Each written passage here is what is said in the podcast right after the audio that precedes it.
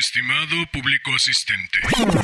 Híjole, no me lo tomes a mal, pero hoy no se me antoja particularmente tanto protocolo, tanta formalidad, tanta galantería y tanto previo.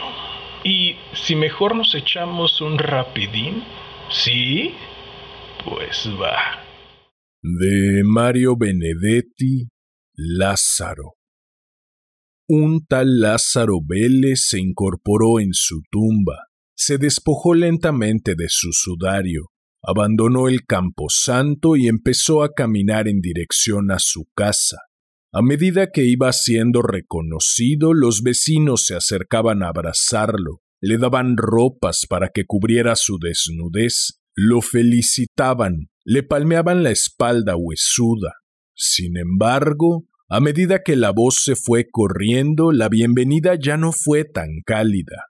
Un hombre que había ocupado su vacante en la sucursal de correos le increpó duramente.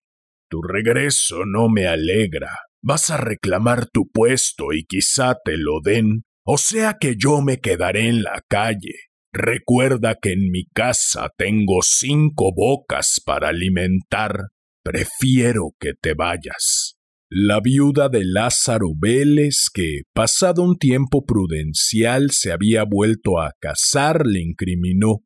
¿Y ahora qué? ¿Acaso pretendes que me condenen por bigamia? Si quieres que sea feliz, desaparece de mi vida, por favor. Un sobrino, que en su momento había heredado sus cuatro vacas y sus seis ovejas, le reprochó airado no pretenderás que te devuelva lo que ahora es legalmente mío. Vete, viejo, y no molestes más.